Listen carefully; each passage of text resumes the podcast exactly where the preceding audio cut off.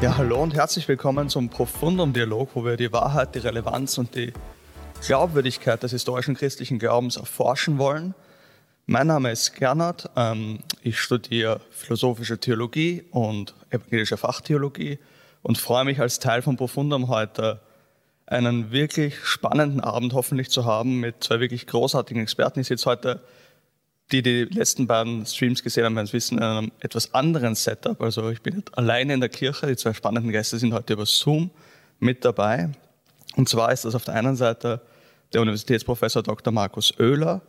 Der ist Professor und Institutsvorstand am Institut für Neutestamentliche Forschung, äh, Wissenschaft an der Evangelisch-Theologischen Fakultät in Wien. Und der andere Gast, den ich habe, ist der Dr. Andreas Gerstacker, der ist Historiker und forscht zum Thema alte Geschichte, an der Helmut Schmidt Universität in Hamburg. Und ich habe diese zwei spannenden Gäste eingeladen, weil wir hatten letzte Woche dieses sehr, sehr spannende Gespräch aus meiner Sicht zum Thema, ist Weihnachten schön? Worum geht es in Weihnachten? Was ist der Sinn von Weihnachten?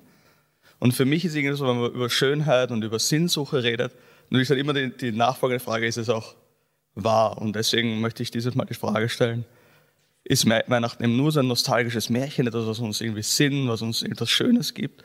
Oder es ist wirklich ein, ein historisches Erlebnis, was aus christlicher Überzeugung irgendwo im Zentrum der Geschichte steht. Also ihr kennt alle dieses ähm, klischeehafte Weihnachtsgeschichte. Maria und Josef auf dem Weg von Nazareth nach Bethlehem auf dem Esel, dann kommen sie in Bethlehem an, da ist keine Herberge frei, dann sitzen sie in der Krippe und das Jesuskind wird geboren und dann kommen die Hirten, dann kommen die heiligen drei Könige ähm, und dann ist diese große Überschrift drüber aus dem Lukas-Evangelium dieser Nacht wurde uns ein Retter geboren.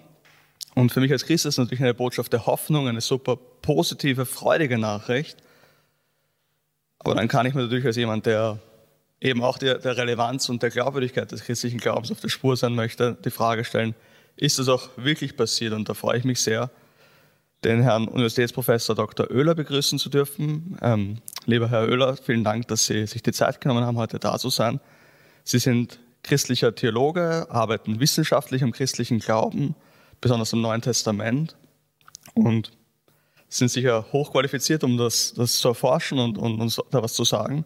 Bevor wir in, in Medias Res gehen, bevor wir über das Thema reden, vielleicht damit diejenigen, die Sie noch nicht kennen, Sie ein bisschen persönlich auch erleben können, vielleicht einmal die Frage, was bedeutet Weihnachten denn für Sie ganz persönlich? Ja, erstmal äh, schönen guten Abend von meiner Seite auch. Danke für die Einladung da mit Ihnen ein bisschen nachzudenken und dem Thema nachzuspüren. Was bedeutet Weihnachten für mich persönlich? Ähm, also ich würde, der, der wichtigste Satz für mich ist dabei, dass Gott äh, mit Weihnachten angreifbar geworden ist, dass er nahe gekommen ist, dass Gott damit äh, nicht mehr eine abgehobene Figur irgendwo im Himmel ist oder jenseits äh, der menschlichen Welt, sondern ganz hineingekommen ist in diese Welt. Das ist für mich schon eigentlich das Zentrum dieser ganzen äh, Geschichte. Und mit dem Angreifbar verbinde ich aber auch, äh, dass Gott auch verletzlich geworden ist in dieser Welt äh, und sich nicht als allmächtig wie ein Superheld durchgesetzt hat, sondern in einem Kind, in einem Menschen sich so angreifbar und verletzlich gemacht hat. Und das wird in den Weihnachtsgeschichten, weil eigentlich ist es ja nicht eine Geschichte, sondern sind es wenigstens zwei Geschichten, wenn nicht vielleicht sogar noch mehrere. Und es gibt ja noch viel mehr Weihnachtsgeschichten, gleich kann ich es gleich sagen, als die zwei, die wir im Neuen Testament haben. Also da gibt es ja noch äh, sehr, sehr viel mehr. Aber in den Weihnachtsgeschichten wird das, glaube ich, vor allem dort deutlich, auch wo, wo, wo Gott sich ähm, mit Menschen in Verbindung bringt, die auch aus dieser verletzlichen, aus dieser niedrigen Position kommen. Also Maria, die Hirten, Sie haben sie ja genannt und mhm. ähm, dass das ein wesentliches Element auch dieser Geschichte ist, äh, dass der, wie heißt es, der König der Juden äh, hm. nicht geboren wird äh, im Palast des Herodes. Das halte ich auch für, für was Wichtiges. Und das, das, ist, das bedeutet mir eigentlich die Weihnachtsgeschichte oder die Weihnachtsgeschichten. Mhm. Ja, also ich einerseits wünsche ich sie, ich hätte sie schon letzte Woche eingeladen zum Sinn von Weihnachten. Ich glaube, da hätten sie ganz, ganz viel zum Sagen gehabt. Andererseits haben sie jetzt schon angeteasert, so ein bisschen die, die historischen ähm, Berichte zur Weihnachtsgeschichte. Das heißt, als jemand, der wissenschaftlich denkend ist, als jemand, der Theologe ist, was halten Sie dann als, als Forscher, als Wissenschaftler von der Weihnachtsgeschichte? Ist das eben ein sehr, sehr schöner Mythos, den Sie gerade beschrieben haben? Ist das wirklich historisch so passiert? Ist die Sache komplizierter als jetzt entweder oder historisch oder Mythos? Also ganz plump gefragt jetzt an Sie, ist das wahr? Ist diese Geschichte wirklich passiert und was heißt das aus Ihrer Sicht? Also Sie haben es ja schon vorweggenommen. Es ist natürlich alles viel komplizierter, äh, als sich der kleine Maxi das denkt. Ähm, und diese Gegenüberstellung Mythos und Geschichte ist auch eine, würde mal sagen, eine Gegenüberstellung aus dem vergangenen Jahrhundert, die man äh, ganz gerne gemacht hat, oder auch eine, eine Gegenüberstellung, die, würde ich mal sagen, wenigstens seit der Aufklärung gerne gemacht worden ist und Mitte des äh, 20. Jahrhunderts zu, einer, zu großen Streitigkeiten innerhalb sag mal, der evangelischen Welt äh, geführt hat. Ähm, diese, das als Alternativen zu denken, finde ich, ist nicht mehr zeitgemäß, weil es auf der einen Seite den Mythos als eine Legende, als ein Märchen äh, disqualifiziert und auf der anderen Seite die Geschichte in eine Absolutheitsposition rückt, äh, die die Geschichte aber nicht hat.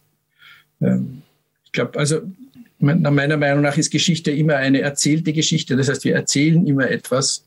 Äh, es ist nie die Beschreibung dessen, wie es wirklich gewesen ist. Äh, das, das ist uns ja nicht mehr zugänglich. Wir können nicht mehr, nicht mehr zurückgehen äh, in die Vergangenheit. Die Zeitreisen haben wir nicht, sondern wir haben eigentlich Hinterlassenschaften aus der Geschichte. Hm. Und das trifft natürlich auch für die Weihnachtsgeschichten zu. Das sind Hinterlassenschaften von Texten, die selbst aber wieder auf die die Geschichte erzählen, sage ich mal so. Mhm. Ähm, und, und ob sie wahr sind oder nicht, hängt natürlich an dem Wahrheitsbegriff, aber ich glaube, da werden wir heute noch mal länger drüber diskutieren, äh, was man unter wahr, unter historisch wahr versteht oder überhaupt als wahr versteht. Aber äh, mir ist da wichtig, schon zu sehen, äh, dass wir auf das Ereignis selbst nicht zurückkommen, sondern wir kommen nur auf diese Berichte zurück mhm. und können jeweils fragen, wie plausibel sind diese Berichte wie wahrscheinlich sind sie, also plausibel heißt ja eigentlich möglich und äh, wahrscheinlich heißt eigentlich dann noch mehr eigentlich, also welche, welche Wahrscheinlichkeit das hat, weil man, man kann so mit dem Lottospruch auch sagen, alles ist möglich, äh, aber nicht alles ist gleich wahrscheinlich.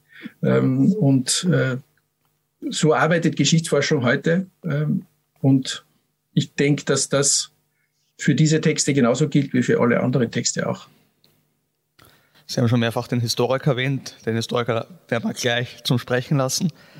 Ähm, Finde ich super spannend, was Sie sagen. Ähm, vielleicht, ähm, um, ein, um ein Weihnachtslied zu zitieren, ähm, das uns vielleicht dann in diese, in diese was, was Wahrscheinliches hineinführt. Da gibt es ja diesen, dieses eine Lied, wo der Text ist, ähm, was hat sich der Esel wohl gedacht? Also diese Szene im, in der Krippe sieht Jetzt mal auf Sie gefragt, was hat, also nicht, was hat sich der Esel gedacht? Das ist wahrscheinlich noch weniger zugänglich als die Geschichte. Aber was hätte der Esel gesehen? Also nehmen wir an, da war ein, ein, ein, ein Zeuge. Was, was würden Sie als wahrscheinlich ansehen? Was, was war da in Bethlehem zu sehen? War da überhaupt in Bethlehem was zu sehen? Gibt's da, haben Sie da eine, einen, sagen wir mal, educated guess oder wie würden Sie das ähm, beantworten?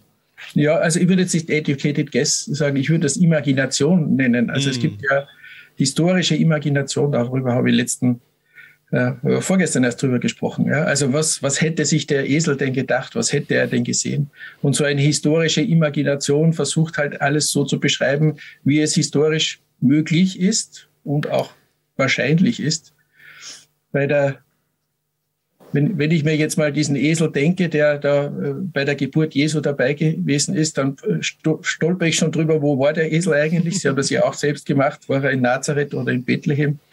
Ähm, warum sollte gerade in Nazareth ein Esel zugesehen haben, äh, wenn, wenn der Tischler Josef dort äh, wahrscheinlich sein Kind nicht im äh, im Bereich des Hauses äh, auf die Welt oder Maria das Kind nicht auf die Welt gebracht hätte in einem Bereich des Hauses, der zugleich als Stall dient, äh, sondern wohl eher äh, etwas gemütlicher und geordneter. Aber wenn es in Bethlehem war, dann hätte er vielleicht eine Menge von Leuten gesehen, ein, zumindest nach Matthäus oder auch nach Lukas vor allem, ähm, wo man, wo man sagen kann, gut, ob da Hirten gekommen dabei waren, ob da die, von den heiligen drei Königen, da bin ich äh, sehr wenig überzeugt, dass die, dass die tatsächlich vorbeigekommen sind. Äh, aber das sind alles Einzelfragen. Aber mhm. so ein ein, ein, man kann diese Geschichte gut imaginieren. Es ist eine sehr, es sind sehr gut mhm. geschriebene Geschichten. Äh, und sie haben deshalb auch ihre Wirkung gehabt und auch deshalb ihre Rezeption gehabt.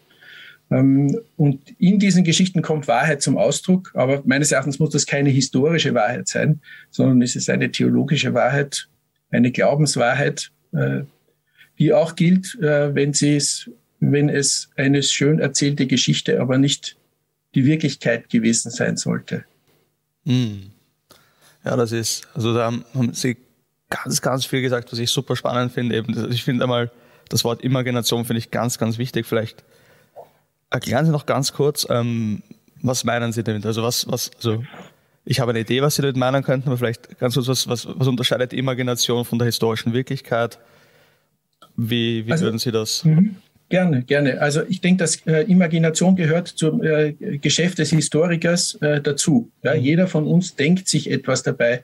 Äh, wir schreiben nicht bloß die Quellen ab, sondern wir ergänzen sie, wir ordnen sie in gewisse Zusammenhänge ein äh, und wir imaginieren damit auch Bilder. Selbst als Historiker kann ich mich nicht von einem Bild lösen, äh, das ich mir vorstelle, so weit weg das von der Realität auch immer sein mag.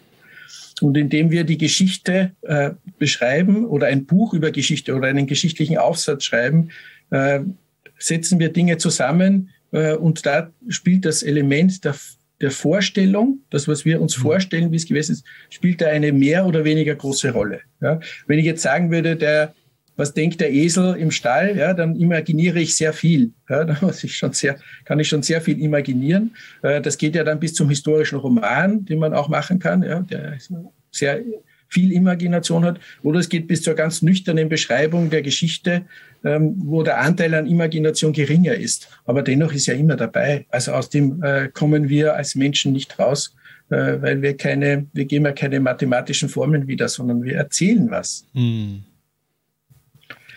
Ich hätte noch ganz Lust, Ihnen ganz, ganz viele Fragen zu stellen, aber wir haben ja noch einen dritten ja, Gesprächspartner genau. in dem Ganzen. Herr Dr. Gerstacker, Sie sind ähm, extra aus Hamburg zugeschaltet. Da bin ich Ihnen auch sehr, sehr dankbar. Bin ich der Technik auch sehr, sehr dankbar, dass das möglich ist, dass wir zusammensitzen können. Sie sind ja Historiker. Sie beschäftigen sich wissenschaftlich mit alter Geschichte, also mit der Antike in, in Hamburg an der Uni. Und Sie sind nicht nur Historiker, Sie sind ja auch Christ der wissenschaftlich eben auch sich da beschäftigt, immer wieder mit der Frage der, der Glaubwürdigkeit ähm, des christlichen Glaubens. Insofern finde ich es ganz, ganz spannend, dass wir jetzt dann eben genau diese Begriffe der Nähe noch im Gespräch definieren können. Aber bevor ich jetzt Ihnen dann die Gelegenheit zu gebe, gebe, nicht nur über den Esel zu reden, sondern ganz generell über die Historizität. Aus Ihrer Sicht auch Ihnen die gleiche Frage, damit Sie die Zuseher ein bisschen so persönlich auch erleben können. Was bedeutet Weihnachten für Sie ganz persönlich? Guten Abend erstmal. Vielen Dank für die Einladung und ähm, für die Gelegenheit für dieses wirklich schon spannende Gespräch. Ähm, ich würde bei Herrn Oehler anknüpfen wollen. Ich fand die Formulierung wirklich schön und gelungen und gut ähm, und würde mir gerne als Zitat zu eigen machen, dass Gott angreifbar geworden ist, auf diesen beiden Aspekten. Er ist fassbar, er ist begreifbar geworden ein Stück weit, aber auch verletzlich geworden. Ähm, ich habe selber drei kleine, äh, drei Kinder, zwei schon etwas größer, einer ist zweieinhalb mittlerweile. Und die, die, die ersten Wochen mit diesen neugeborenen Babys waren für mich ganz tief beeindruckende Wochen mit dieser Verletzlichkeit und dieser Zerbrechlichkeit von diesen kleinen Kindern, die man wirklich nur halten, tragen und beschützen muss. Und dass Gott diesen Weg geht, um mit uns Menschen irgendwie Kontakt aufzunehmen, das finde ich tief, tief beeindruckend. Das habe ich auch in der Form nirgendwo anders bisher weltanschaulich gefunden. Ähm, und auch den Punkt, wir hatten am vergangenen Sonntag ähm, zum Advent eine Predigt über die Geburts Geschlechtsregister bei Matthäus, Jesu Stammbaum quasi. Und der Pastor hat eigentlich recht schön erzählt, auch diese vier Frauen, die da auftauchen. Ähm, A, überhaupt Frauen in einem antiken frühjüdischen Stammbaum und B, auch noch Frauen mit einem im Alten Testament eher fragwürdigen Ruf. Ähm, dass Gott Mensch wird ganz bewusst auch für die Menschen, die nicht zur Elite gehören, die nicht ohnehin schon toll sind, schön sind, einen guten Ruf haben, sondern für die, die außen vor stehen, die am Rand stehen. Und ähm, das ist für mich auch Weihnachten. Also Gott beschränkt sich nicht, wie Sie sagten, Öle auf den Palast, Er wird nicht bei Herodes geboren, nicht in Rom, im, auf dem Palatin. Es ist ein einfaches Leben, es sind einfache Leute und da möchte Gott hin. Und das bezaubert mich immer wieder ganz stark. Ja, da bin ich voll froh, dass wir zumindest bei der ersten Frage viel, viel Übereinstimmung haben, viel, viel Gemeinsamkeiten haben. Schauen wir mal, wie es im restlichen Gespräch ausschaut. Ähm, ich würde einfach die gleiche Frage stellen wie dem, wie dem Herrn Oehler. Sie sind antiker Wissenschaftler, also antiker Historiker. Sie beschäftigen sich wissenschaftlich mit dieser ganzen Frage von, von Glaubwürdigkeit. Ähm, wenn Sie die Weihnachtsgeschichte lesen als Historiker, lesen Sie es als Mythos, lesen Sie es als Geschichte, würden Sie, so wie der Herr Oehler sagen, ein bisschen ein ähm, veraltetes Trennsystem? Ähm, ist es komplizierter eben? Also ist diese Geschichte wahr aus Ihrer Sicht? Was heißt das überhaupt aus Ihrer Sicht, dass diese Geschichte wahr ist? Also vielleicht, um, um damit zu beginnen, ähm, ich lese die Evangelien, wenn ich über die Fragen Aussagen treffen möchte, wie meine anderen antiken Texte auch. Ich lese antike Biografien, Sueton, Plutarch, ähm, antike Geschichtsschreibung, gerade eben in meinem Pro-Seminar viel Cassius Dio und ein wenig Tacitus und versuche mit ähnlichen Fragen und einem ähnlichen Raster auch an diese Evangelientexte ranzugehen, wenn ich mir historische Fragen stelle. Ähm, wenn ich diese Texte lese, der persönlichen Erbauung ähm, oder auch um Predigten vorzubereiten, dann kommt noch mehr dazu. Dann kann ich dabei nicht stehen bleiben. Für den Historiker ist das die Methode der Wahl. Und ich bin ähm, oder habe mich gerade mit dem Lukas-Evangelium, mit der Geburtsgeschichte mehr beschäftigt, mit dem Matthäus-Evangelium etwas weniger. Aber bin da für mich eigentlich zum Ergebnis gekommen, ähm, dass beide Autoren in einer stark verkürzten, stark auf das für ihre Erzählabsicht wesentlichen Weise, grundlegend zumindest Geschichte erzählen. Und der Erzählbegriff ist mir auch sehr wichtig, ähnlich wie Herrn Oehler. Also das ist kein, kein farbiger Plötz, der nur Zahlen, Daten, Fakten mit, mit Bullet Points bietet. Das ist eine Erzählung. Beide wählen aus aus einem Geschehen, das, wenn man dem Matthäus-Evangelium folgt, etwa drei Jahre gedauert hat oder zwei Jahre gedauert hat. Und ähm, bieten eine ganz auf das für sie wesentliche reduzierte Erzählung. Und dabei wollen sie Geschehenes erzählen und Geschehenes ausdeuten in der Bedeutung auch dem Leser, dem Hörer näher bringen, wie das jede gute Geschichtsschreibung eigentlich machen möchte, auch heute noch. Also ich schreibe auch Geschichte, weil ich glaube, dass das, was in der Antike passiert ist, für uns heute Bedeutung hat und möchte das auch in dem, wie ich Geschichte schreibe, transportieren. Gerade dann, wenn ich nicht rein technisch für das akademische Publikum schreibe. Von daher, ähm, ich bin schon überzeugt, dass sie Geschehenes erzählen und glaube auch, dass man das äh, vieles davon relativ gut fassen kann. Andere Dinge, ähm, gerade Dinge wie Engelerscheinungen oder ähnliches, da hat die Geschichtswissenschaft methodische Grenzen, wo ich glaube, dass ich nicht rankomme. Ich kann da Geschichten religionsgeschichtlich einordnen. Ich kann fragen, welche ähm, Erzählabsicht ein Lukas, ein Matthäus hatte. Ich kann vielleicht auch noch fragen, wo kann ich diese Geschichten nicht ableiten, aber ich kann die historisch weder belegen noch im eigentlichen Sinn widerlegen, weil da meine Methoden mir Grenzen aufweisen. Was den Mythosbegriff angeht, ähm, mir geht es da ähnlich wie Herrn Oehler.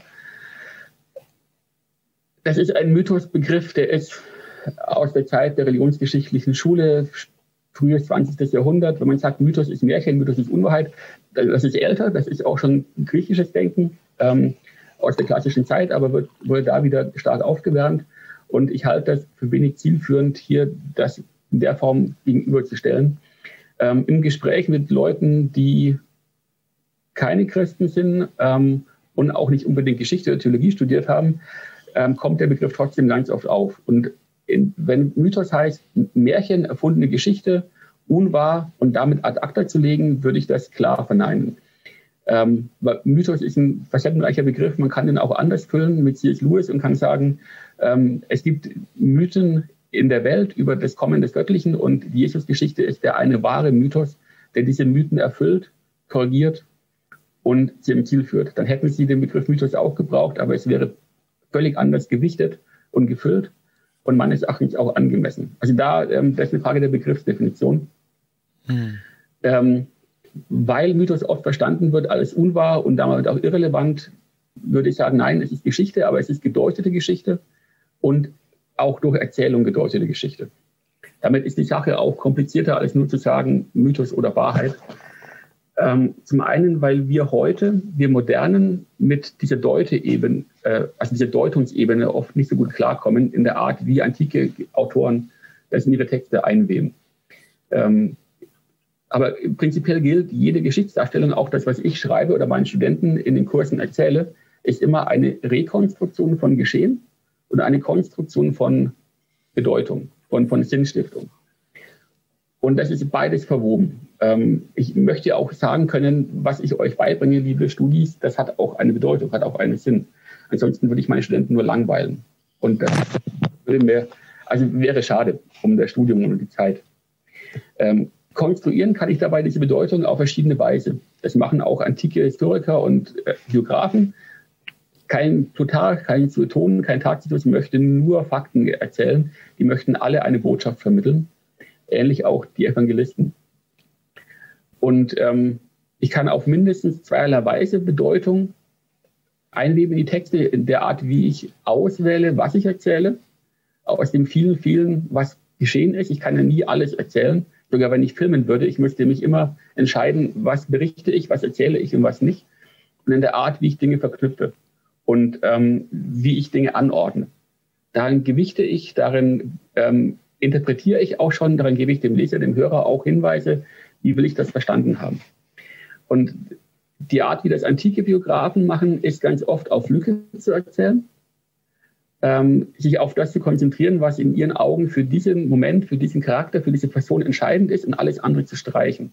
Und damit haben wir heute oft ein Problem, weil wir einer Biografie oder einer Geschichtsschreibung Vollständigkeit erwarten. Wenn Sie aber die Geburtsgeschichten bei Lukas und bei Matthäus lesen, das sind ganz, ganz wenige ausgewählte Striche, die hier gezogen werden und ganz viel wird nicht erzählt.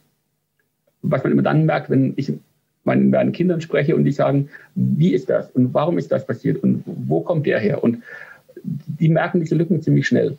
Ähm, vielleicht sogar schneller als ich, der seit zu vielen Jahren antike Texte lese. Und beide Evangelisten entscheiden sich an manchen Stellen auch deutlich unterschiedlich, was sie wie, warum erzählen wollen. Der zweite Punkt, warum das komplizierter ist, als nur Mythos oder Wahrheit zu kontrastieren, ist, dass beide Evangelisten antike Autoren sind. Und für antike Autoren war eine Offenheit für Übernatürliches ganz normal. Also kein antiker Geschichtsschreiber hätte seine Geschichtsdarstellung beendet, da wo die immanente Wirklichkeit aufhört, Raum und Zeit. Und das erwarten wir heute von Geschichtsschreibung. Ähm, das sind auch Punkte, wo die Geschichtswissenschaft mit diesen Texten an Grenzen stößt. Wir hätten es oft gerne, dass man uns nur das erzählt, was rational innerweltlich erklärbar ist. Und das macht kein Lukas, das macht aber auch kein Sueton kein Livius und kein Tacitus. Die haben alle eine Offenheit für Übernatürliches und für Transzendentes, manche etwas mehr, manche etwas weniger, an der wir uns heute stoßen. Und die Frage, wie wir damit umgehen, kann ich auch nicht nur auf die Frage Mythos oder, mehr, oder Wahrheit, Märchen oder ähm, historisch verkürzen. Man muss da auch differenziert rangehen. Ähm, um das Ganze abzuschließen, die Frage ist bei hier auch einfach der Wahrheitsbegriff. Das hat Herr Oehler auch schon angedeutet. Ähm, das sehe ich ganz genauso. Wenn Sie mich fragen, ist die Weihnachtsgeschichte wahr, dann muss ich mindestens zwei Ebenen unterscheiden. Wenn Sie sagen, ist sie historisch wahr, dann kann ich nur sagen, ähm, gerade Lukas bietet mir als Geschichtswissenschaftler genug Anhaltspunkte, um die Umstände der Geburt Jesu, meine ich, in groben Zügen zumindest historisch fassen können, zu können und einordnen zu können. Ja, ähm, wenn, wenn das bedeutet, historisch wahr, es ist plausibel, es ist vieles auch wahrscheinlich zu machen, dann würde ich das in der Form auch, da würde ich zustimmen. Aber es sind Wahrscheinlichkeiten, es sind Plausibilitäten, die ich abwäge. Ich kann, und da stimme ich Ihnen völlig zu, die Geschichte nicht im Labor reproduzieren. Ich habe keinen direkten Zugriff. Ich kann nur versuchen, zu fragen, ist das, was mir Lukas erzählt, mit dem, was ich über die Zeit kenne, mit dem, was ich über die Umstände kenne, ist das plausibel oder sogar wahrscheinlich zu machen. Wenn Sie mich aber fragen, ist die Geschichte wahr, dann heißt das für mich immer auch, äh, ist sie für mein Leben wahr, ist sie existenziell wahr. Das heißt, wird da eine Geschichte erzählt, die in mein Leben hineinspricht, die mein Leben prägt, formt und trägt, lerne ich da etwas über den Gott, der mich geschaffen hat, der in, in die Welt hineinkommt, hineinspricht um mein Leben trifft, prägt und formt. Und in dem Sinn sie auf jeden Fall wahr. Ähm, ich wäre weniger optimistisch, dass ich sagen kann, sie ist theologisch auf jeden Fall wahr, egal ob sie komplett erfunden ist oder nicht, oder ob sie weitgehend ähm, nur Erzählung ist oder nicht. Ich glaube, dass die ähm, gedeutete Geschichte, die gedeutete Verkündigung in den Evangelien einen Anhalt in der Geschichte hat und auch braucht. Aber wie sehr das bedeutet, ähm, also wie, wie, eng dieser Anhalt sein muss, das ist eine, eine Frage, über die man diskutieren kann. Ähm, und ich muss auch bei Lukas an einigen Punkten auch Fragen offen lassen, wo ich eben nicht sagen kann, geschichtswissenschaftlich, da muss er auf jeden Fall recht haben, zum Beispiel. Aber ich glaube, dass er an genug Punkten ähm, für mich greifbare Geschichte bietet, um zu sagen, diese Deutung hat einen Anhalt in der Geschichte. Und ähm, aber darüber hinausgehend ist es eben immer mehr. Es darf nie nur dabei stehen bleiben, zu fragen, ist das jetzt historisch oder nicht. Das wäre zu wenig. Vielen, vielen Dank, Herr Gerstacker, für diese ähm, sehr, sehr gute Erklärung. Ich fühle mich ein bisschen privilegiert. Ich habe so viele spannende Sachen jetzt beim Herrn Oehler aufgeschrieben, bei Ihnen aufgeschrieben, wo ich gerne nachfragen möchte. Ich habe mir mindestens zehn Fragen gerade aufgeschrieben während dem Zuhören. So, Herr Oehler, jetzt haben Sie ähm, sehr fleißig zugehört. Ich habe gesehen, Sie haben mehrfach mitgeschrieben. Ähm, wir haben jetzt über Rekonstruktion, Konstruktion, über Erzählungen, Imagination geredet, Geschehnisse. Fangen wir mal so an, dass wir über die Nähe von Historizität reden. Also was, oder genau, würden wir vielleicht einmal da anfangen und sagen, ist das historisch rekonstruierbar aus Ihrer Sicht? Oder was wäre historisch rekonstruierbar aus Ihrer Sicht? Und dann, oder was würden Sie gerne Meinen Sie von der, von der Weihnachtsgeschichte oder überhaupt? Von der Weihnachtsgeschichte. Also, also von der Weihnachtsgeschichte. Genau.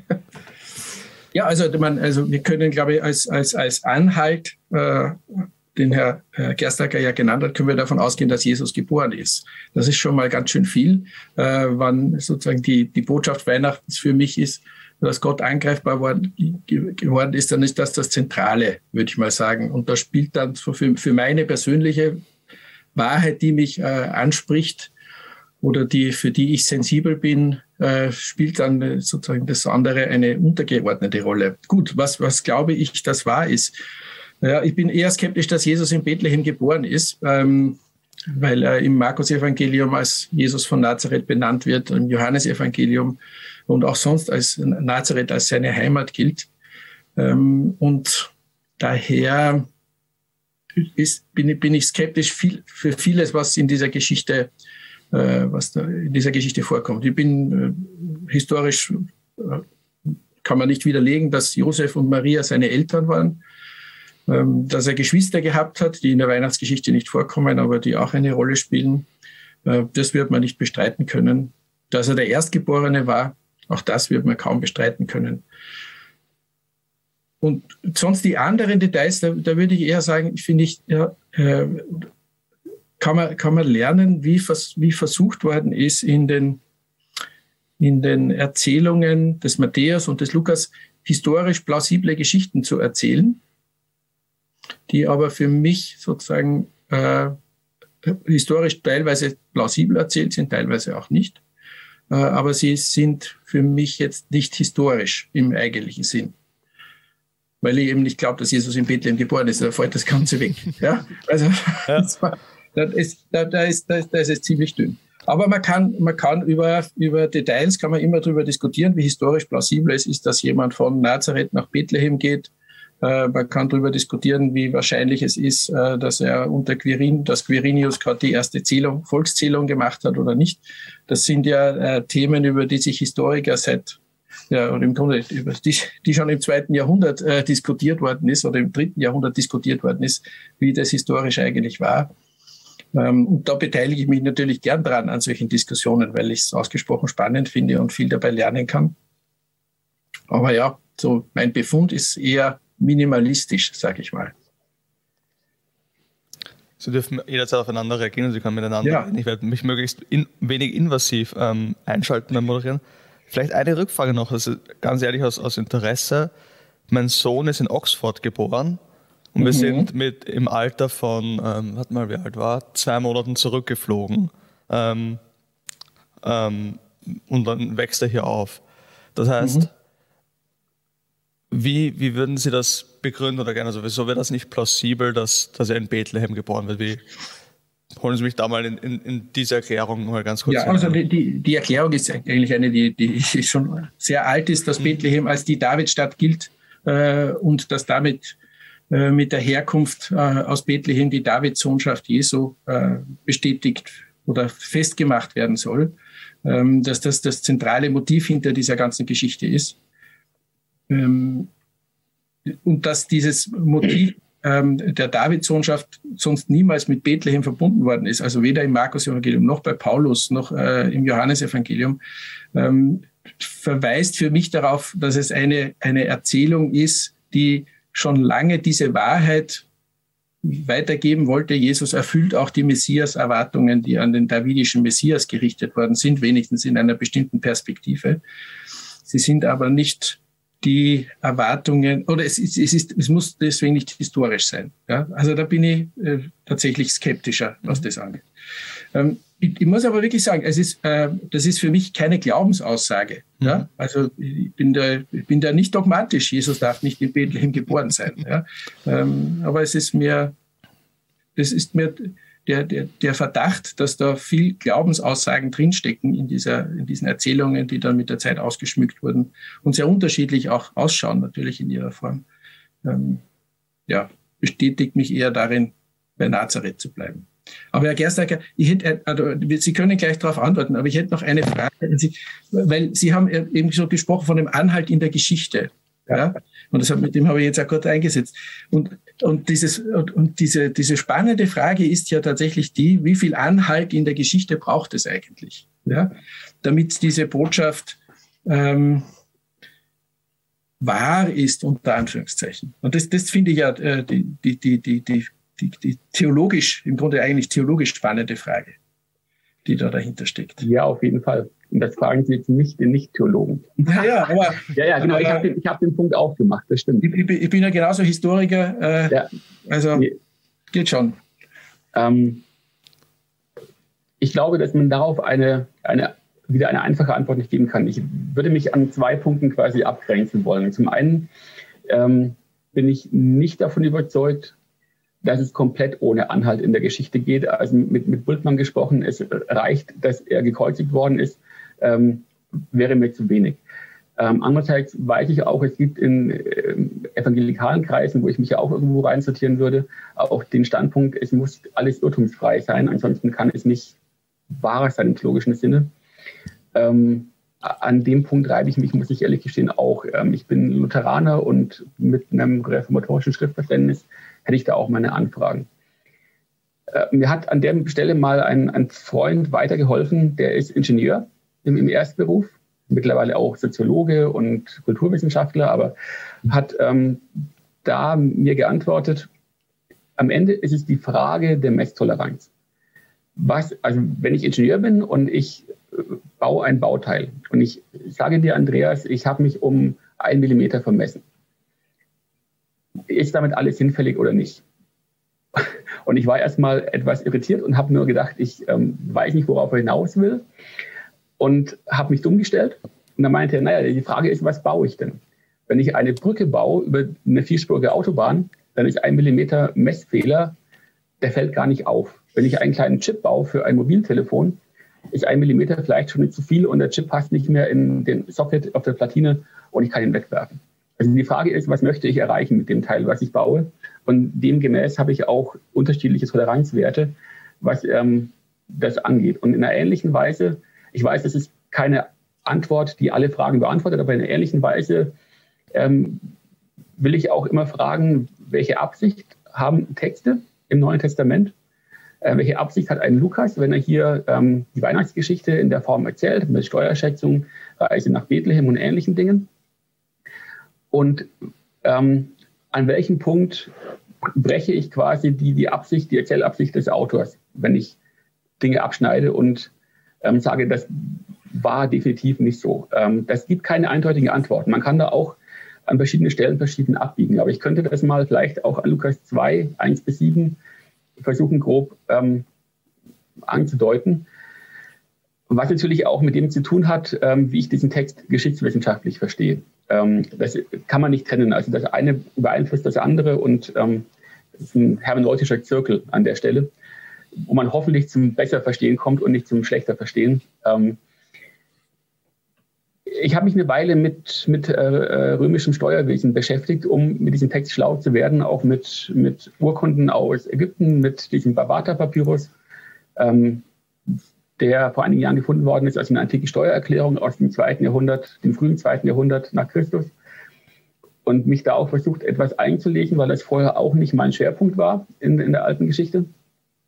Und habe eigentlich festgestellt, dass etliche Fachkollegen, gerade Papyrologen, oder Wirtschaftshistoriker dem Lukas, was die grundlegende Erzählung angeht. Äh, Dogma des Augustus, Steuerschätzung, Reise nach Bethlehem, erheblichen Kredit einräumen und würde mittlerweile auch meinen, nachdem ich mir dann auch die Quellen entsprechend angeschaut habe, ähm, dass ich mit der Geschichte an sich, dass da eine Provinzialschätzung stattgefunden hat, in meinen Augen vermutlich in den letzten Lebensjahren des Herodes, um 7, 8, 6 wie auch immer vor Christus, dass zumindest ein römischer Zensuslegat, ein ähm, Sondergesandter für Steuerangelegenheiten, das aus der Ferne überwacht hat, vielleicht ein Quirinius, und dass dadurch bedingt Maria und Josef nach Bethlehem gehen mussten. Ich würde vermuten, da ist dieser Barbata-Papyrus ganz spannend, ähm, dass sie vielleicht Grundbesitz da hatten ähm, aber auch für die, also es gab zwei Arten von Steuer, Grundsteuer und Kopfsteuer. Die Kopfsteuer wurde quasi pro Person im Haushalt erhoben,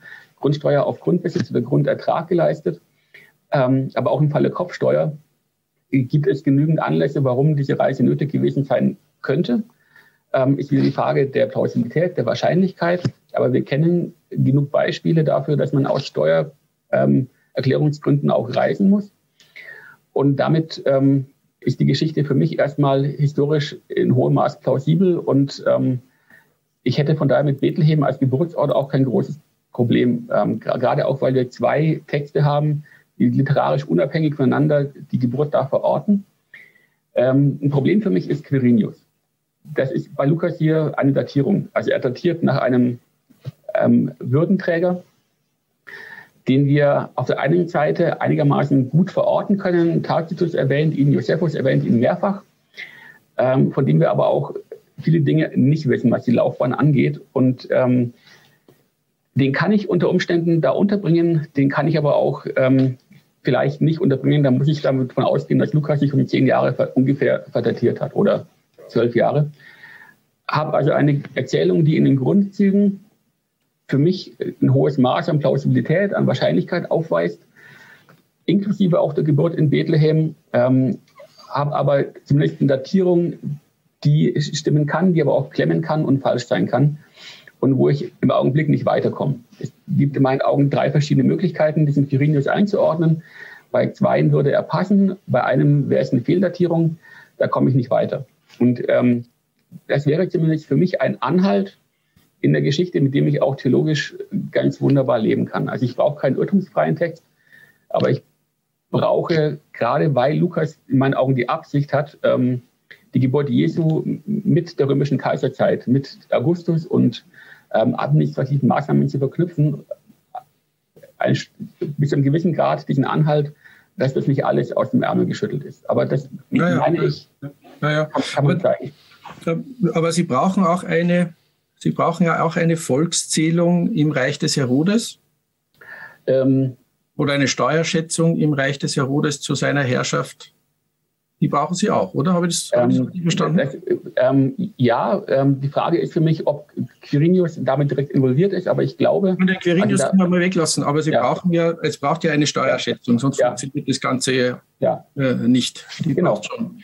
Und der Herodes und die eine Steuerschätzung, die abläuft nach dem System der, also nach, einem, nach dem System, dass man in seine ja, eine Heimatstadt ist eigentlich falsch ausgedrückt, ja. sondern in einen Ort, wo man Grundbesitz hat, der ja bei Lukas eigentlich nicht ja. erwähnt wird, sondern nur die Heimatstadt. Genau, also das ist eine, der Grundbesitz ist eine, eine Zusatzhypothese aufgrund der engen Parallelität von Lukas 2 und diesem Barbata-Papyrus. Ja, ja, ähm, genau. Mhm, mhm. genau. Ja, aber es ist, also, ja, also ich glaube, es ist ähm, ich, ich, will ja gar nicht sagen, dass die Geschichte nicht plausibel erzählt ist. Ja, äh, mhm. das, das, ist ja sozusagen die eine.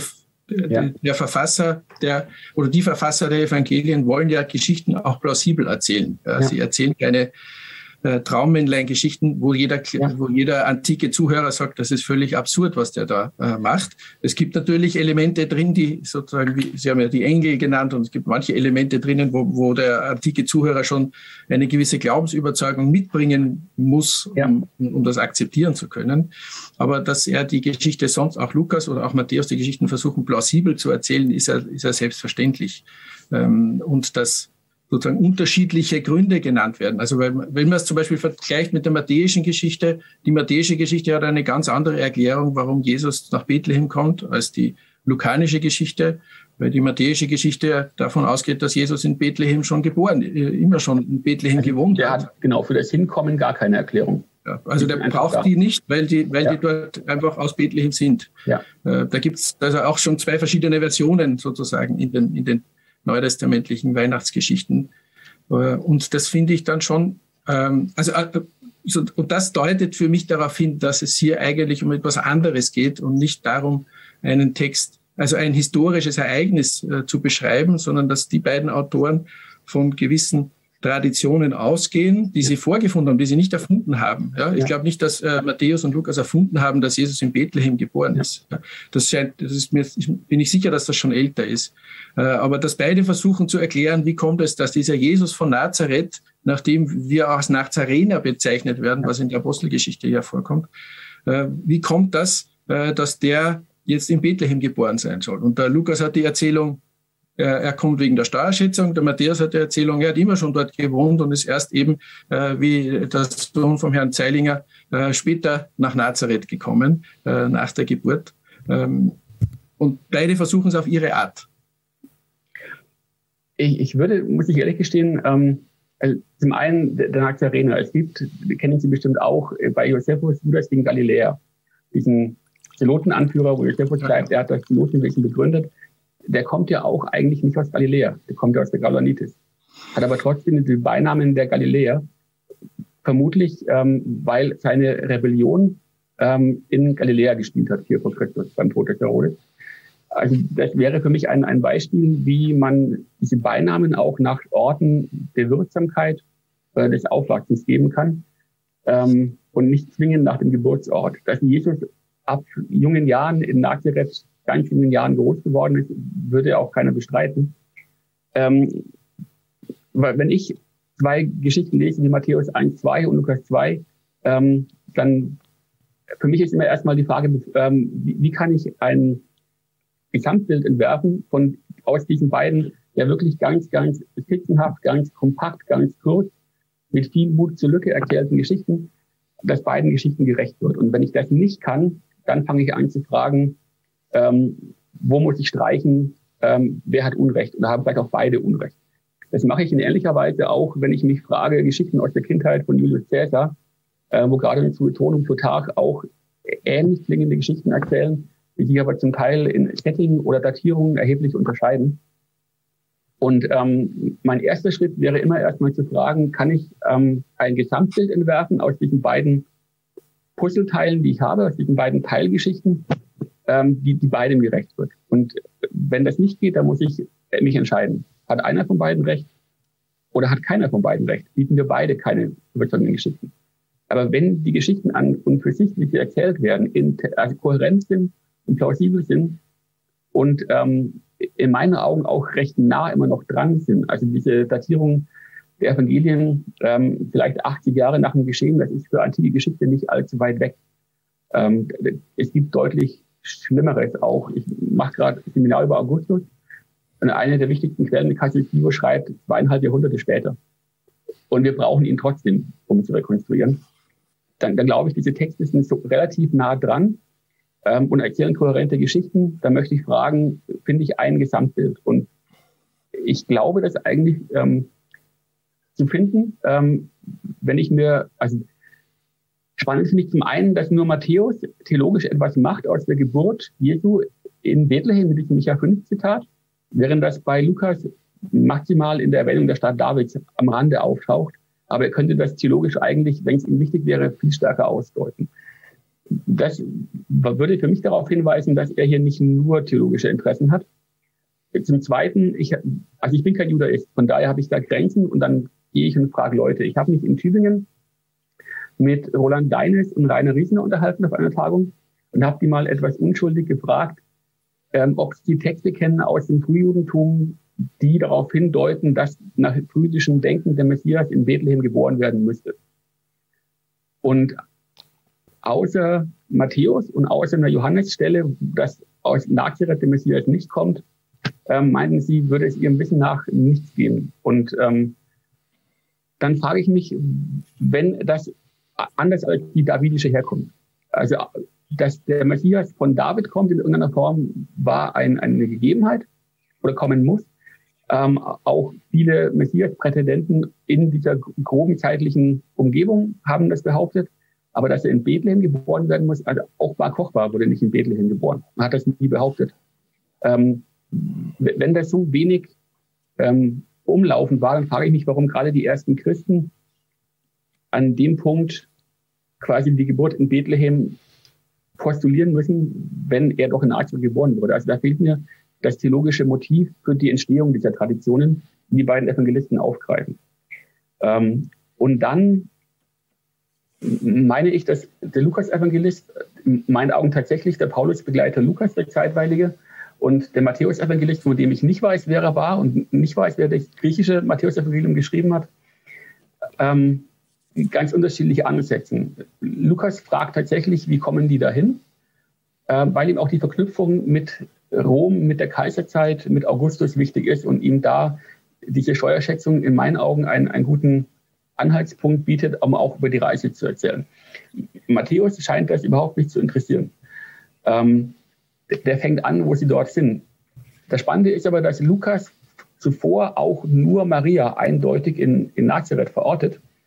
In 1, ich meine 26, wo der Engel ihr erscheint, die, die ist in Nazareth. Was Josef da macht, ähm, ist wieder so eine Leerstelle, die Lukas uns nicht füllt. Ähm, wo ich auch wieder, wie Sie sagten, imaginieren muss, aus dem, was ich aus der Zeit und de, der Umwelt weiß. Und mich zumindest frage, äh, ob tatsächlich Josef aus Bethlehem war. Ähm, äh, weil er, also ähm, wenn er da entweder Grundbesitz hat oder aufgrund von, von Clanstrukturen dort wieder hin muss oder zumindest Familie dort hätte. Es kann sein, dass er in Nazareth ist, weil es da in Galiläa gerade Arbeit gibt, weil ähm, Herodes bauen lässt. Es kann sein, dass er in, in Nazareth ist, weil er seine Braut heimführen möchte ähm, und sich dort aufhält. Aber Lukas verortet nur Maria konkret in Nazareth. Bethlehem taucht im luftleeren Raum auf, äh, Josef, Entschuldigung, taucht im luftleeren Raum auf, ist plötzlich da und muss mit ihr nach Hause ziehen. An Esauton Pollin, an seinen eigenen Ort. Seine, ähm, steuerrechtlich gesprochen, seine Idia, seinen Meldeort.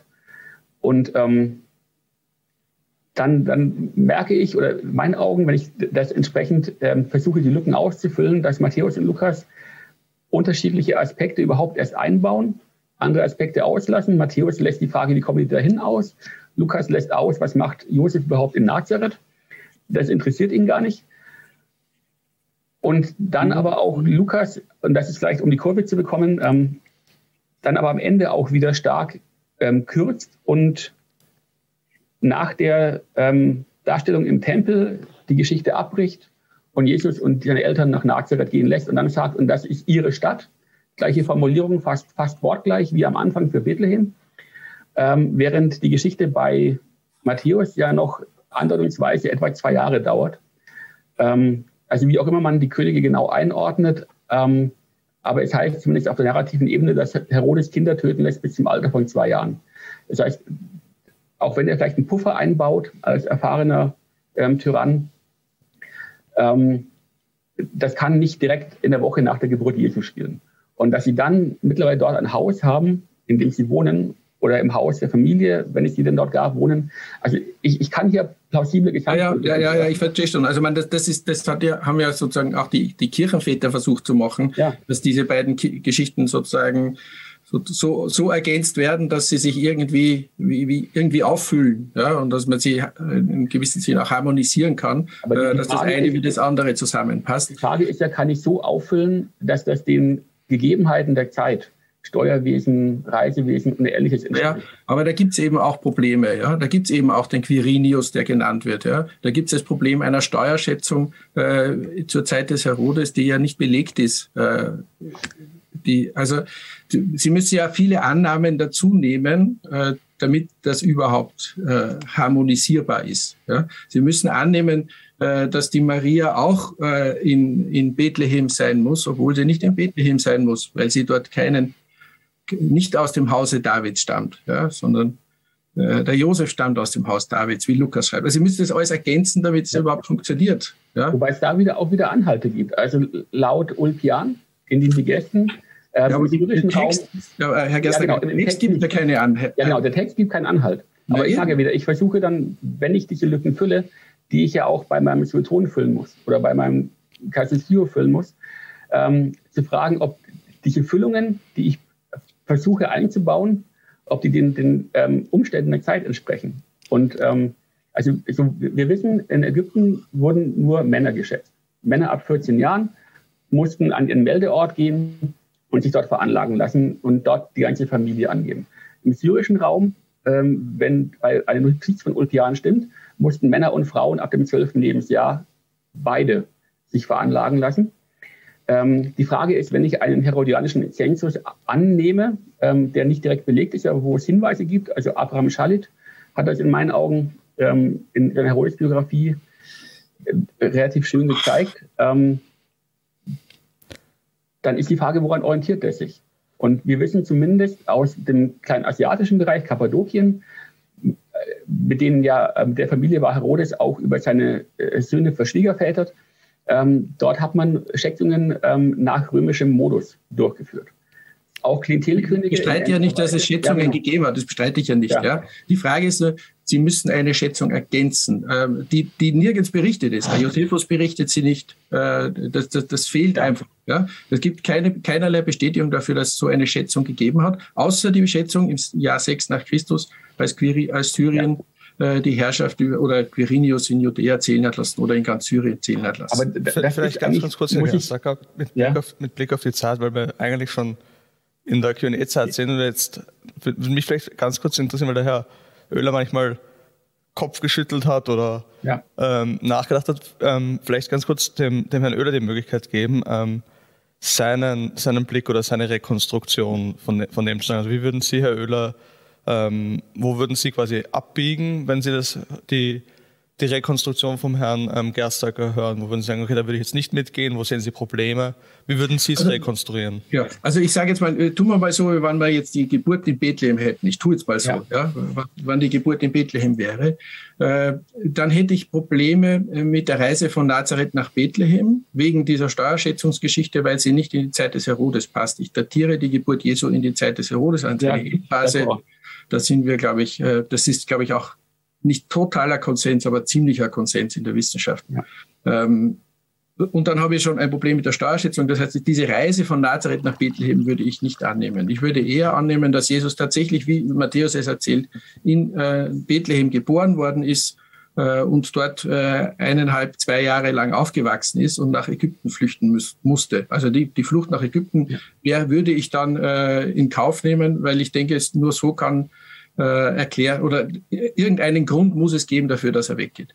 Jetzt ist allerdings die Flucht nach Ägypten wieder belastet dadurch, dass sie mit einem äh, Zitat aus dem Alten Testament verbunden ist im Matthäus-Evangelium, der zeigt, dass dieses, diese Erwartung erfüllt worden ist. Das macht das Ganze, da muss, äh, setzt bei mir wieder der methodische Zweifel ein. Aber ähm, es gibt irgendwann eine Übersiedlung, sagen wir mal so, von Nazareth, von Bethlehem nach Nazareth. Irgendwann äh, kommt Jesus dort hinauf. Ähm, und das kann durchaus dadurch äh, hervorgerufen sein, dass die, äh, die Zeit ähm, schwierig gewesen ist und man gewartet hat, bis äh, äh, äh man in einen sicheren äh, Land oder sicher wieder nach zurückgehen kann, weil es aus irgendeinem Grund Verfolgungen von, von bestimmten Leuten, vielleicht Leuten, die sich auf die, auf die Herkunft auf David berufen haben oder so, was immer der Grund dafür gewesen sein mag das kann ich mir schon vorstellen, dass, dass wenn man, wie gesagt, annimmt, Bethlehem ist der Geburtsort Jesu. Ähm, bei Lukas sehe ich, was ich bei Lukas äh, toll finde, also das finde ich äh, einfach wirklich enorm spannend, ist, dass Lukas versucht, diese Geschichte von der Geburt Jesu und die Geschichte Jesu wirklich in der Zeit anfangen zu lassen. Also in einem ganz konkreten Zeitpunkt zu einem, mit einem konkreten Ort auch. Das sagt auch Matthäus. Mhm. Aber der Lukas setzt sozusagen in diese Zeit des Augustus hinein, setzt er diesen Jesus hinein und sagt, genau da war das. Und das macht er dann später nochmal bei Johannes dem Täufer und dem damit verbundenen ersten Auftreten Jesu, dass er das wirklich so zeigt, das ist nicht eine, ein, das ist nicht eine mythische Geschichte, die irgendwann in grauer Vorzeit oder unbestimmbar passiert ist, sondern die ist ganz genau da passiert. Und da steckt für mich dann äh, theologisch ganz viel Wahrheit drinnen, ja, äh, das so zu zeigen. Mhm. Und da kann ich auch, da macht es für mich überhaupt kein, ich habe überhaupt kein Problem, das historisch zu untersuchen, zu sagen, nein, ich glaube nicht, dass er das historisch richtig hat, aber dass er diese, aber diese Aussage, ja, die er damit trifft, die besteht für mich auch jenseits dessen, ob es historisch ob es historischen Anhalt oder nicht hat. Ich glaube, da sind wir uns im Grunde ja auch einig. An ja. dem Punkt es auf jeden Fall, ja.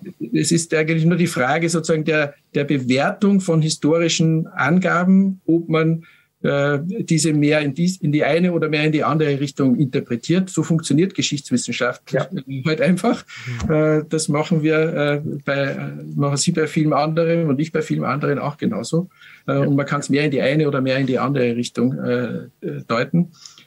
Was mir immer wichtig ist, ist, dass es keinen, es gibt keinen Zwang, also für mich als Christ gibt es keinen Zwang, es in die eine und nur in eine Richtung deuten zu dürfen, sondern ich darf auch sagen, das denke ich nicht, dass das historisch ist, äh, sondern das denke ich, das ist gedeut, deut, gedeutete Geschichte. Mhm. Ja, das ist sozusagen nicht nur ausgewählte Geschichte, sondern das ist auch ergänzte Geschichte. Ja. Da hat der, der Autor Lukas oder der Autor Matthäus hat da etwas, wenn ich wieder das Wort imaginiert, sich was mhm. vorgestellt, ja, äh, wie denn das gewesen ist äh, und beschreibt das, beschreibt seine Geschichte so.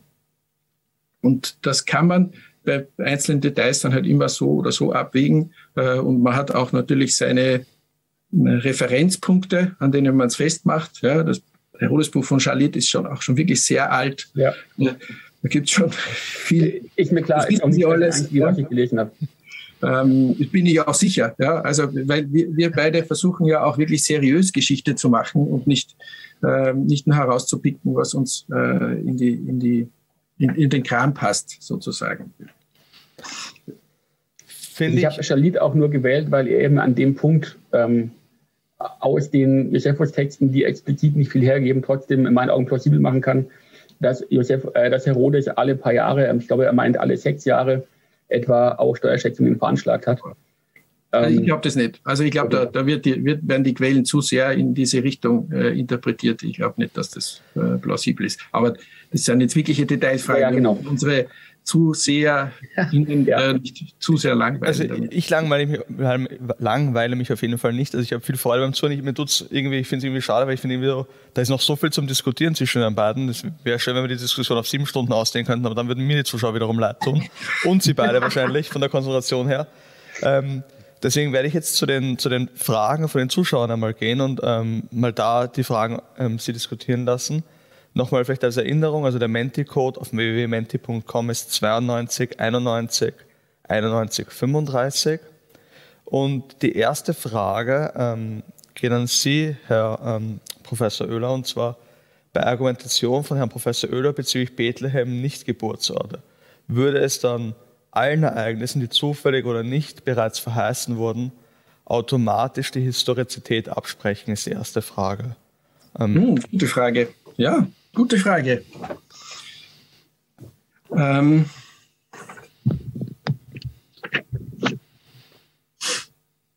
also ich sage jetzt mal so, wenn, wenn im Neuen Testament äh, darauf verwiesen wird, also bei Matthäus ist das ja besonders auffällig, aber auch bei anderen Texten, äh, gerade bei der Passionsgeschichte etwa, äh, darauf verwiesen wird, das geschah, damit erfüllt wird, äh, dieses oder jenes, bin ich ausgesprochen skeptisch, äh, dass das tatsächlich so geschehen ist. Weil da steht dahinter der Gedanke, dass im Alten Testament irgend, irgendein Prophet oder irgendeine Stelle steht, äh, die überhaupt nichts mit dem zu tun hat, was da erzählt wird. Äh, und das wird dann äh, hineingetragen in diesen Text. Und man gesagt, da, da ist jetzt der Bezugspunkt. Und daran erkennen wir, dass das alles Gottes Wille ist oder dass, er, dass Jesus der Messias ist, etc. Ähm, Darf ich an dem Punkt ganz kurz eine Frage stellen? Das interessiert der Zuhörer, Herr Oehler. Ich habe jetzt meine Bibel nicht bei der Hand, aber ich bilde mir ein, bei Matthäus gibt es ja auch ähm, so ein etwas schiefes Zitat von und deswegen wird er der Naz, also irgendwie gibt es auch irgendeine Vorhersage auf den Nazorener oder so. Also ist ein bisschen mhm. schief, glaube ich, gemacht, aber das wäre dann auch quasi in diese Richtung ja. gehend, oder? Also mein klassische Beispiel aus der Geburtsgeschichte ist ja die Prophezeiung der Jungfrauen mhm. oder der, der jungfräulichen Zeugung eigentlich. Ähm, also eine Jungfrau wird gebären das ist das klassische Beispiel dafür, das herangezogen wird, um zu zeigen, dass, das, äh, in der, in, in, dass der Prophet äh, Jesaja das damals verheißen hat und eigentlich nicht den König Hiskia gemeint hat, der dann nachher gekommen ist, äh, sondern Jesus gemeint hat. Ähm, da, da, bin ich wirklich skeptisch, dass sowas, ja, sondern das ist der Versuch, das ist auch ein, das, das müssen wir auch verstehen, das ist in der Antike, äh, auch im, im, antiken Judentum der Versuch zu erklären, wie kommt es eigentlich zustande, dass dieses und jenes, dass wir dieses und jenes Ereignis als tatsächlich als Heilsereignis betrachten.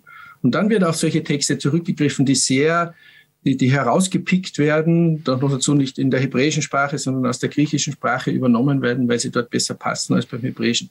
Ähm, von daher äh, bin ich da äh, sehr, sehr, skeptisch, äh, da was. Bevor der Herr Gerstag noch antwortet, eine, eine Rückfrage noch, weil ich einfach neugierig bin. Ähm, mhm. Das würde aber dann, wenn man, wenn man das ganze Argumentation mit der Imagination hernimmt, aus Ihrer Sicht nicht heißen, dass es nicht wahr ist.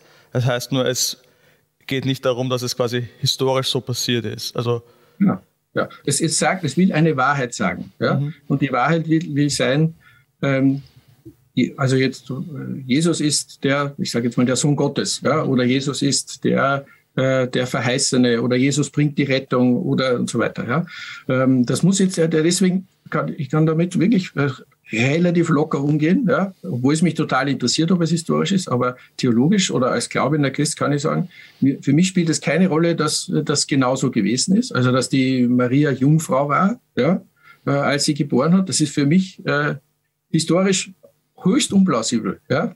Ich glaube es nicht, ja? Äh, äh, weil das, das widerspricht sozusagen dem Analogieprinzip, nach dem Geschichtswissenschaft in der Regel arbeitet. Ähm, aber äh, es ist ein, es wird was Theologisches damit ausgesagt, nämlich dass, dass Gott angreifbar wird durch dieses Kind äh, und dass nicht irgendein äh, nicht irgendein dahergelaufener Prophet ist oder was auch immer, der da geboren wurde. Herr Dr. Gerstacker, als Geschichtswissenschaftler, wie sehen Sie das hermeneutisch ähnlich? Würden Sie das, ähm, würden Sie dann dem Herrn Oehler widersprechen wollen oder wie, wie sehen Sie das? Ich würde einen Schritt weiter vorne gerne einhaken, ähm, weil mich das tatsächlich interessiert und immer wieder auch. Ähm, wir haben in Matthäus in der Geburtsgeschichte diese ganzen Erfüllungszitate, ich glaube vier oder fünf Stück, wenn ich mich nicht ganz täusche. Das sind aber alles äh, in meinen Augen Texte, die wenn man guckt, in welchem Kontext sie stehen, ich habe meine Sohn aus Ägypten gerufen, meint bei Hosea den Exodus und nicht äh, eine künftige Geburt des Messias und, und ähnliches. Und ähm, da scheinen ja alle Texte zu sein, wo man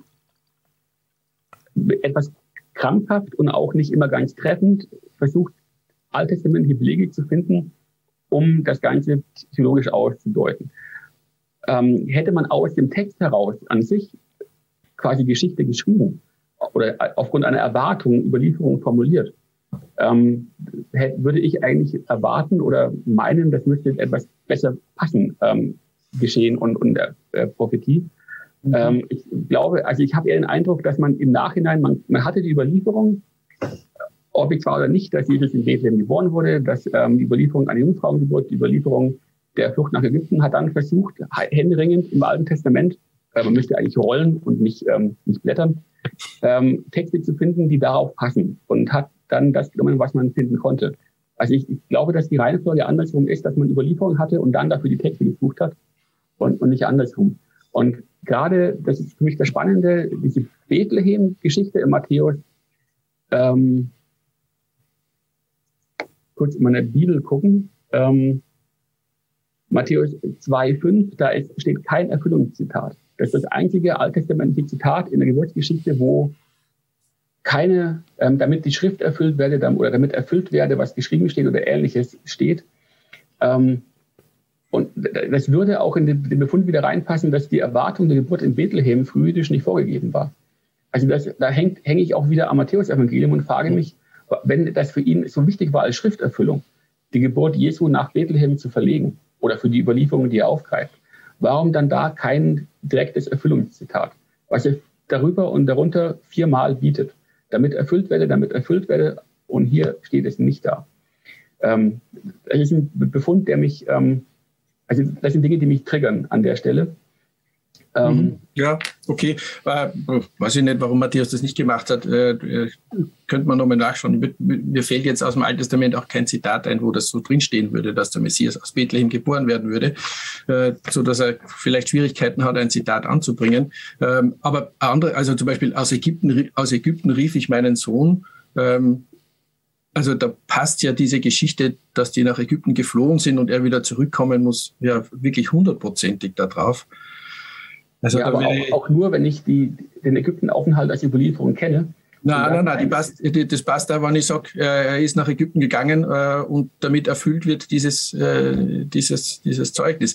Aber es ist ein Henne-Ei-Problem, ja, eigentlich, ja. ja. weil wir diesen, diesen, diesem Problem ja sozusagen nicht auf die Spur kommen, was war jetzt zuerst. Ich, ich kann durchaus vorstellen, dass bestimmte Überlief also Überlieferungen da sind. Ja, das ist ja noch nicht das historische Geschehen, sondern dass genau. eine bestimmte Überlieferung da ist und äh, ein Autor wie der Matthäus, der sehr gewandt darin ist, Texte einzubauen der baut die dann ein äh, an bestimmten Stellen. Da, glaube ich, sind wir d'accord, dass das so ja, ist. Ja, genau.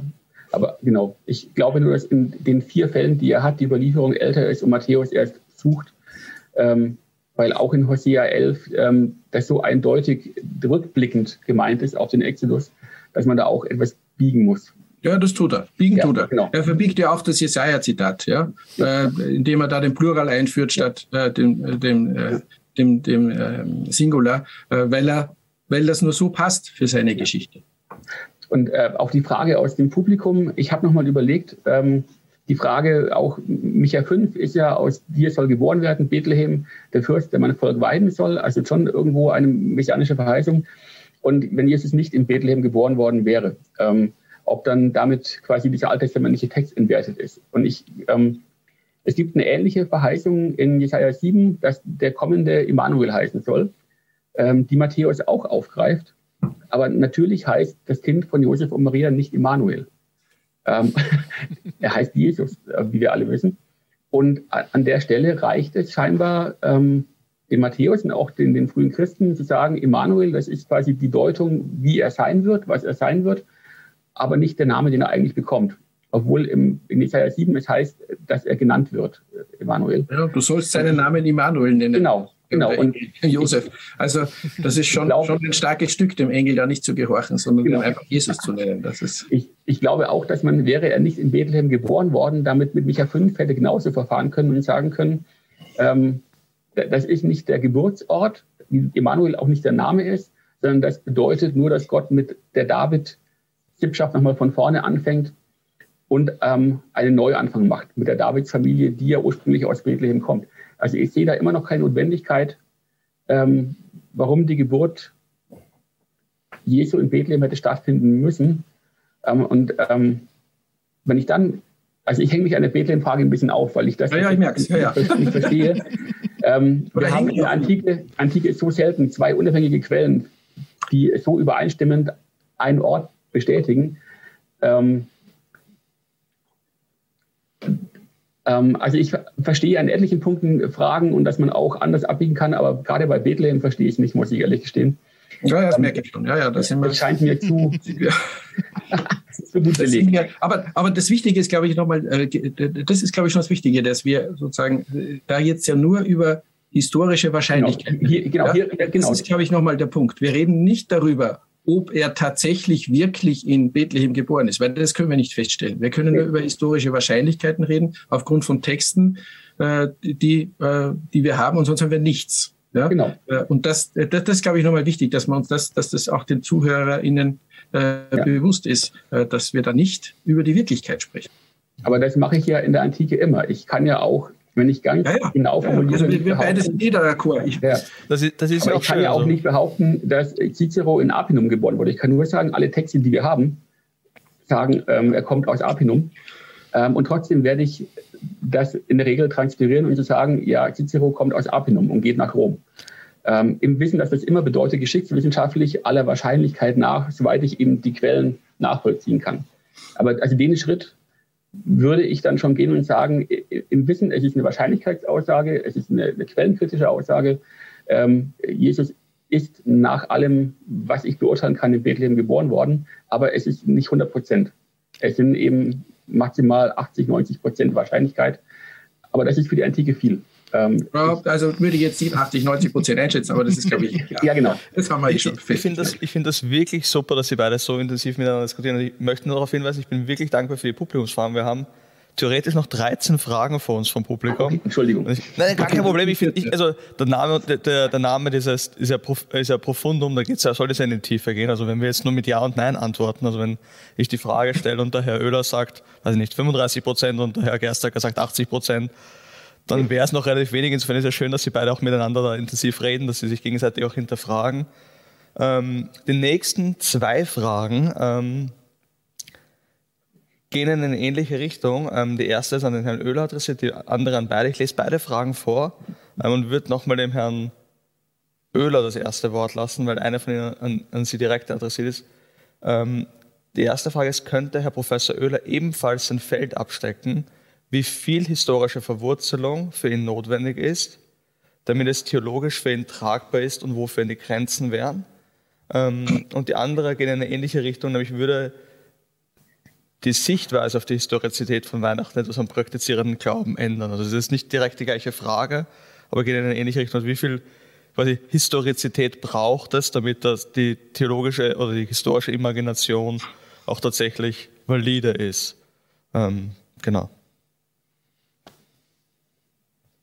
Also die, die, die Antwort ist einfach, äh, würde ich jetzt wirklich äh, provokant sagen, ich brauche keine historische Validation. Ja, mhm. das muss äh, damit es für den Glauben bedeutsam ist. Das brauche ich nicht. Weil äh, sonst, äh, also das, das finde ich ist enormes Glatteis, wenn ich mich darauf begebe. Äh, da, da, da wird der Glaube abhängig von Geschichtswahrheiten, ähm, die es nicht gibt. Und Wollen Sie das ein bisschen ausführen? Also, was, also wie, inwiefern Glatteis, inwiefern problematisch? Also naja, ich weiß, also, was Sie meinen, aber ich vielleicht für... Naja, also wenn, wenn, wenn ich jetzt meinen Glauben davon abhängig machen würde, dass Jesus in Bethlehem geboren ist, äh, dann wäre es äh, ein auf, auf einer Geschichtswahrheit äh, basierender Glaube. Ähm, aber wir haben gerade festgestellt, es gibt diese Geschichtswahrheit nicht und dann hätte dieser Glaube gar keine Basis in dem. Äh, und dann hat diese, die, da macht es eigentlich gar keinen Sinn, sich darauf äh, zu berufen, zu sagen, es muss, er muss in Bethlehem geboren oder er ist in Bethlehem geboren und deswegen glaube ich an Jesus von Nazareth ja?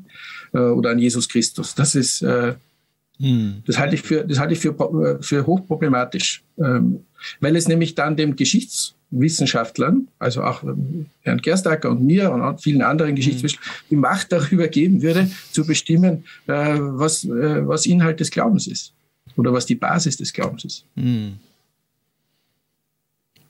Herr Gerstacker. Nicht, Herr Gerstacker, wie sehen Sie das? Ähm, ich kann damit gehen, dass ich, wie gesagt, keine irrtumsfreie oder historisch beweisbare Bibel brauche, damit ich überhaupt glauben kann. Ähm, ich wäre aber nicht ganz so weit losgelöst ähm, von historischer Wirklichkeit, die nur schrittweise rekonstruierbar ist. Ähm, für mich hat das was A mit der Angreifbarkeit des Glaubens zu tun. Ich kann hier, oder Gott macht dich an der Stelle verwundbar, nicht nur als Baby, er macht dich auch verwundbar in, in Erkenntnis theoretischer Hinsicht. Ich kann tatsächlich Grundlagen des christlichen Glaubens in Frage stellen. Ähm, also Sie sagten ja, äh, Jesus ist geboren worden, das ist viel. Ähm, es gibt Autoren, wenn auch nur eine kleine Minderheit, die würden sagen, Jesus hat es nie gegeben. Das ist also allein die Gestalt Jesus von Nazareth ist reine Erfindung. Ähm, interessanterweise, soweit ich weiß, keine Fachhistoriker und keine, also eher aus dem Bereich, was ich jetzt kenne, ist ein Germanist und ist ein ähm, Philosoph, aber keine Geschichtswissenschaftler, weder säkular noch ähm, aus der theologischen Fakultät. Und ähm, ja, das kann man behaupten. Ich glaube zwar, dass es nicht aufgeht, quellenkritisch, aber an der Stelle macht sich, finde ich, durch diese Bindung an, an Geschichte, an Wirklichkeit, Gott auch bewusst angreifbar. Und das ist auch etwas die Freiheit des Glaubens. Ich, ich muss nicht, ich kann niemanden zwingend mit historischen Argumenten zum Christentum überreden. Das geht nicht. An der Stelle sind wir uns, glaube ich, auch einig, dass das wäre ein wäre theologisch problematisch und geschichtswissenschaftlich geht das nicht. weil ich eben nur Wahrscheinlichkeiten und Plausibilitäten abwägen kann. Ähm, auf der anderen Seite glaube ich aber auch, oder bin ich überzeugt davon, um mal den Begriff Glauben an der Stelle rauszulassen, ähm, dass der christliche Glaube, gerade weil er davon redet, dass Gott in die Geschichte eingeht und sich auch geschichtlich hier und da anbindet an die römische Antike, an Augustus, an den Kaiphas, den Hohepriester, an Pilatus, Jesus gekreuzigt hat, auch ähm, einen Wirklichkeitsbezug aufweist, ähm, der, der mir wichtig ist. Ähm, also wo ich nicht ich, ich könnte theologisch, meine ich, nicht damit leben, zu sagen, es reicht mir, dass Jesus gelebt hat und gekreuzigt wurde. Und alles andere kann ich nicht wissen. Ähm, das unterstelle ich Ihnen an der Stelle auch gar nicht. Entschuldigung, das sollte nicht in der, so klingen. Das ist eher Bultmann und ähm, äh, Bultmann-Schule, klassisch. Ähm, aber das wurde ja auch mit reformatorischer Theologie begründet, dass man dem Glauben die Krücke der Geschichte wegschlägt, die Reformatoren dem Glauben die Krücke der Werke weggeschlagen haben. Und das geht in meinen Augen zu weit. Ähm, aber da spreche ich jetzt als Christ und nicht als Geschichtswissenschaftler. Ich muss ich auch differenzieren, das sind keine geschichtswissenschaftlichen Aussagen, sondern hier habe ich tatsächlich auch theologisch Probleme, wenn der, die Anbindung an die Wirklichkeit, so sehr ich auch darum kämpfe, hier und da die greifen zu können, geschichtswissenschaftlich, aber ich brauche eine gewisse Anbindung an die Wirklichkeit. Ansonsten ähm, geben mir sowohl der Wirklichkeitsbezug meines Glaubens verloren, als auch diese Angreifbarkeit ähm, die gerade im Gespräch mit Nichtchristen, die ich ganz spannend finde. Ähm, man kann den christlichen Glauben hinterfragen auf der geschichtswissenschaftlichen Ebene. Man kann aber auch ähm, sagen, es gibt bis zu einem gewissen Grad gute Gründe, warum ich das für tragfähig halte. Ähm, und darüber hinaus, und da sind wir uns, glaube ich, wieder einig, ist christlicher Glaube im Vollsinn ist nie nur ein für Wahrhalten von historischen Gegebenheiten. Ähm, das ist ein Ergriffensein von, von dieser Botschaft des Evangeliums, ich kann die nur, glaube ich, nicht ganz so weit ablösen vom Geschehen wie Sie. Ähm, also ich sage jetzt mal äh, persönlich, ich mache das auch nicht. Ja? Also ich sage jetzt nur, es ist, äh, es ist problematisch, wenn man es darauf, wenn man sich sozusagen jetzt, weil ja die Frage war, äh, auf wie viele Dinge braucht man denn eigentlich dafür? Ja? Also. Ähm, da, da, wär, da, wär ich, da bin ich skeptisch. Ich glaube schon auch, dass es wichtig ist und äh, sozusagen auch ein zutiefst humanes Bedürfnis ist, dass das, was, dass, dass man in der Geschichte verankert ist, dass man zu, dass man eine Geschichte hat und dass auch der Glaube eine Geschichte hat, äh, auf die er sich bezieht, äh, glaube ich, ist, äh, ist unwahrscheinlich wichtig. Ähm, es ist nur, ich finde es nur dann problematisch, wenn ich sozusagen bestimmte Punkte herausgreife und sage, die müssen sein. Ja? Äh, und wenn dieses, wenn dieses nicht ist, dann ist der ganze Glaube hinfällig ähm, so sehr, so wichtig mir das auch ist. Ja, also da haben Sie mich ja richtig verstanden. Ja, ja. also ich reduziere es nicht auf das, äh, auf, auf die Kreuzigung Jesu und mehr interessiert mich nicht. Ja, ja. ganz im Gegenteil. Genau, wollte ich definitiv auch nicht in irgendeiner Weise. Ja, ja. Aber den Standpunkt gab es eben auch. Und ähm, Sie sagen, ja, das, na, reicht, den gab's. das reicht theologisch. Und es gibt das, den Standpunkt gibt es leider immer noch, ja, äh, genau. aber, aber nicht, ganz ehrlich sagen, aber nicht in der neutestamentlichen Wissenschaft. Also ist auch nicht mein Eindruck, genau. Da ist, da ist das machen mehr manche Dogmatiker vielleicht, die sowas, ja. äh, sowas verbreiten. Ja. Ähm. Ich, ich, stimme Ihnen auch zu, dass ich nicht eine feste Liste von Kriterien anbieten könnte, dass das und das muss historisch sein, damit mein Glaube tragfähig ist. Ähm, es geht mir eher um eine Art Gesamteindruck. Ich glaube, dass die Evangelienüberlieferung gerade des Synoptiker ähm, in sehr hohem Maße valide ist, geschichtswissenschaftlich. Ähm, aber ich kann das auch, und ich weiß, dass ähm, ich da auch theologisch gewisse ähm, Vorlieben und Interessen habe und versuche immer sehr stark auch zu gucken, dass diese theologischen Interessen meine historische Arbeit nicht überfrachten, ähm, sind, dass ich das, was ich glaube, auch begründen kann, ähm, zumindest nicht beweisen, aber begründen kann in einer sauberen Weise, die ich auch meinen Fachkollegen vorlegen könnte. Ähm, wenn, wenn, die mich auslachen, dann weiß ich, ich habe was falsch gemacht. ähm, und war, war, auch sehr froh, als ich mein Quirinius-Büchlein geschrieben habe, dass gerade auch von einigen ähm, Fachkollegen sehr positive Resonanz kam und die mich eben nicht ähm, aus dem, dem Seminarraum gelacht haben. Aber ich, ich merke, ich, ich, also ich brauche ein Stück mehr Bindung an die Geschichte, glaube ich, als Sie. Ähm, aber habe eben auch den Punkt, ich kann, ich kann Dinge nicht beweisen, in letzter Konsequenz. Ich kann Wahrscheinlichkeiten abwägen. Und ab einem gewissen Punkt ähm, merke ich aber auch, ähm, mir hilft das im Gespräch, also ich lebe in Leipzig, ähm, ehemalige DDR, immer noch, auch wenn die Wende lange her ist.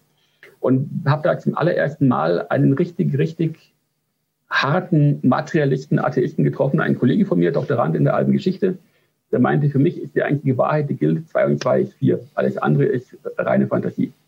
Und Jesus hat es nie gegeben, ganz nebenbei. Mhm. Und ähm, da ist mir mal neu aufgegangen, wie sehr auch im Gespräch mit, mit vielen Leuten, ähm, vielleicht gerade im Osten Deutschlands, das kann ich, ich bin so lange schon nicht mehr im Westen, dass ich das nicht mehr beurteilen kann, aber auch diese Fragen der, der Bindung an die geschichtliche Wirklichkeit im Sinne von, kann ich das plausibel machen? Kann ich ähm, das wahrscheinlich machen?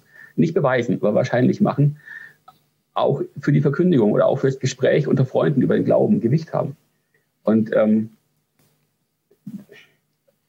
ich, also ich kann es weder für mich missen, noch merke ich, dass ich im Gespräch mit Leuten missen kann. Aber ich muss immer wieder klar machen, es gibt Grenzen, bis dahin kann ich geschichtswissenschaftliche Aussagen treffen.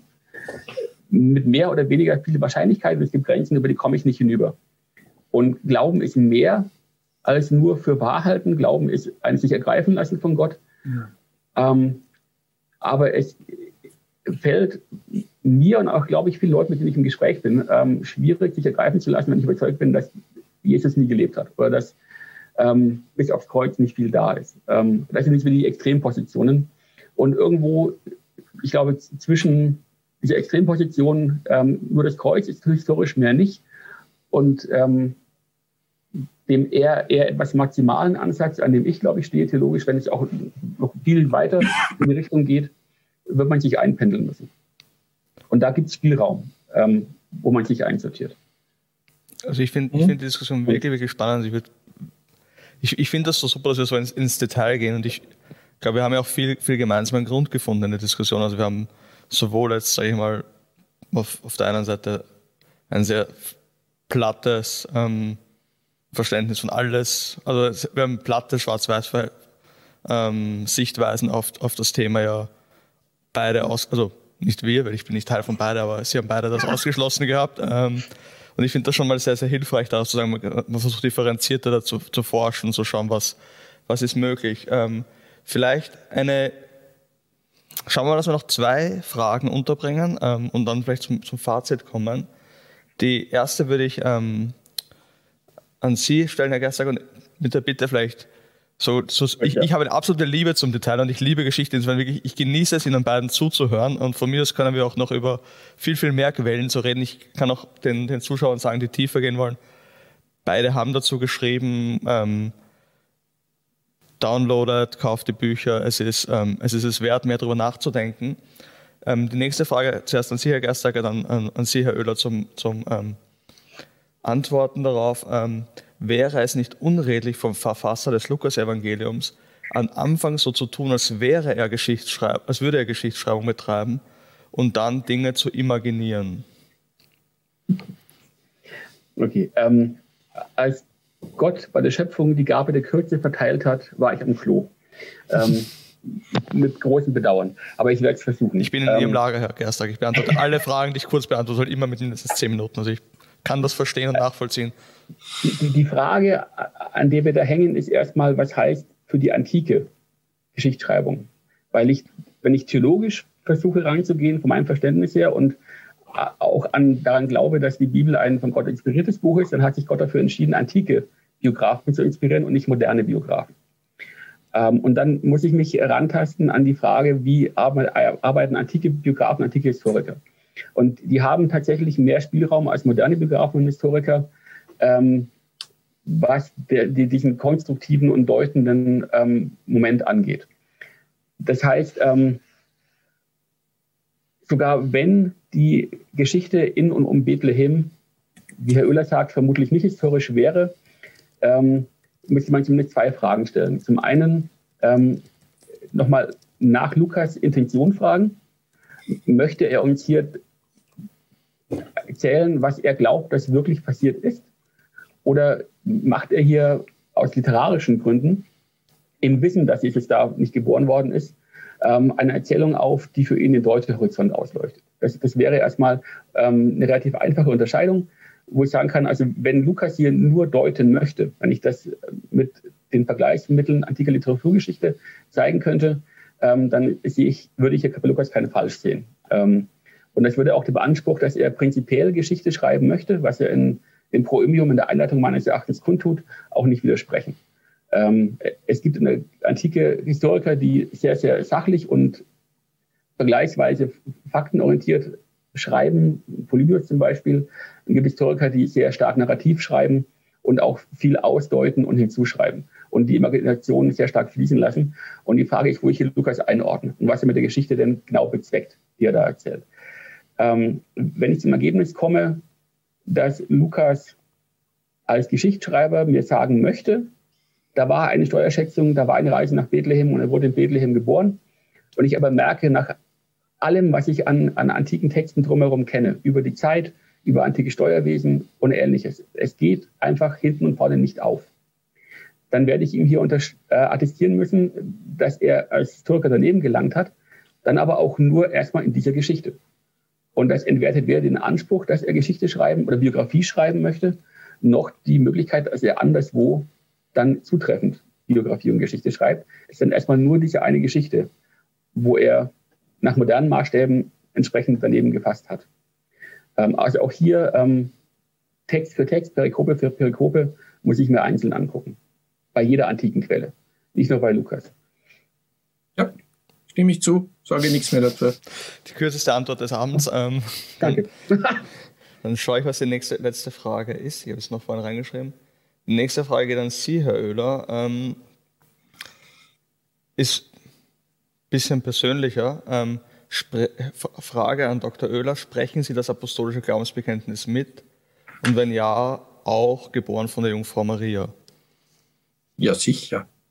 Kurze Antwort, oder? Noch, noch kürzer als vorhin. Ähm, ja. Wollen Sie das noch ausführen? Ja, freilich, weil ich genau weiß, dass das äh, die Aussage geboren von der Jungfrau Maria auch eine, eine theologische Formulierung ist, die zum Ausdruck bringen soll, dass Gott äh, in der Welt angreifbar geworden ist. Ähm, und, und mehr brauche ich dafür nicht. Ja? Also das, das ist für mich, äh, das ist ein Glaubenszeugnis, auch das Bekenntnis äh, ist ein Glaubenszeugnis. Äh, und äh, wie, wie die Texte auch, sie werden gedeutet, ich deute die Texte. Ja? Also auch wenn man, wenn man jetzt die, die Jungfrau Maria äh, wortwörtlich nimmt, äh, dann deutet man das auch. Ja? Dann kann man fragen, ist sie Jungfrau geblieben, ist sie nicht Jungfrau, war sie vorher schon Jungfrau? In der katholischen Tradition bleibt sie Jungfrau, in der evangelischen Tradition bleibt sie nicht Jungfrau. Äh, also es gibt ja da, allein da schon, äh, wenn ich das ganz wortwörtlich verstehe, verschiedene Optionen. Und wenn ich äh, und ich verstehe es so, es ist eine christologische Aussage, es sagt etwas über Jesus Christus aus, äh, dass man von der Jungfrau Maria äh, spricht. Äh, und mit dem, was es über Jesus Christus aussagt, dass er ähm, dass in ihm Gott Mensch geworden ist, das, das, das bekenne ich äh, offenen Herzens. Ähm, ich hätte es nicht so formuliert, aber ich gehöre zu dieser Kirche dazu äh, und diese Kirche spricht dieses Glaubensbekenntnis, sagen wir mal, seit 1800 Jahren etwa ähm, gibt es dieses Glaubensbekenntnis und äh, wir, wir, wir sprechen es gemeinsam. Vielen ja. Dank für die Ausführung. Ähm, Herr Dr. Gerstacker, geboren von der Jungfrau Maria, sprechen Sie es auch mit? Ja, ich spreche es auch mit. Ähm, das ist ein Punkt, wo ich sage, da lässt mich meine Wissenschaft, dass ich mich Methoden meiner Wissenschaft ein Stück weit im Stich. Ähm, ich kann es weder beweisen, geschichtswissenschaftlich, doch kann ich geschichtswissenschaftlich ähm, widerlegen in letzter Konsequenz. Ähm, ich glaube nicht, dass es nur eine christologische Aussage ist, aber ich, ähm, da endet Geschichtswissenschaft an der Stelle. Also wo Gott direkt in die Geschichte behauptet einzugreifen, komme ich geschichtswissenschaftlich nicht mehr wirklich ran. Von daher, ähm, als Glaubensaussage spreche ich es auch mit und zwar auch mit der Überzeugung davon, dass Maria Jungfrau war, als sie empfangen hat. Ähm, aber ich komme als Historiker nicht ran. Vielen, vielen Dank. Oh, wollen Sie noch was sagen, Herr Gerst? Nee.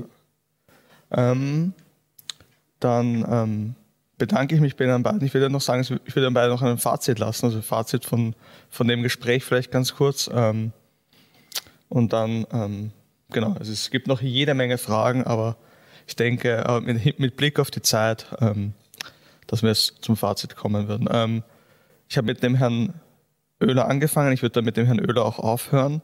Das heißt, Herr Gerstacker, vielleicht Ihr Fazit zuerst und dann Herr Oehler Ihr Fazit und dann, genau. Okay, kurz. Wie auch immer Sie kurz interpretieren, aber genau. ich hoffe im Nein, Rahmen der. Genau, zum, zum einen nochmal vielen Dank für die Einladung.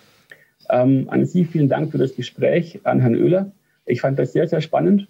Ähm, ich hoffe, dass es für die Zuhörerinnen und Zuhörer auch entsprechend spannend und interessant war.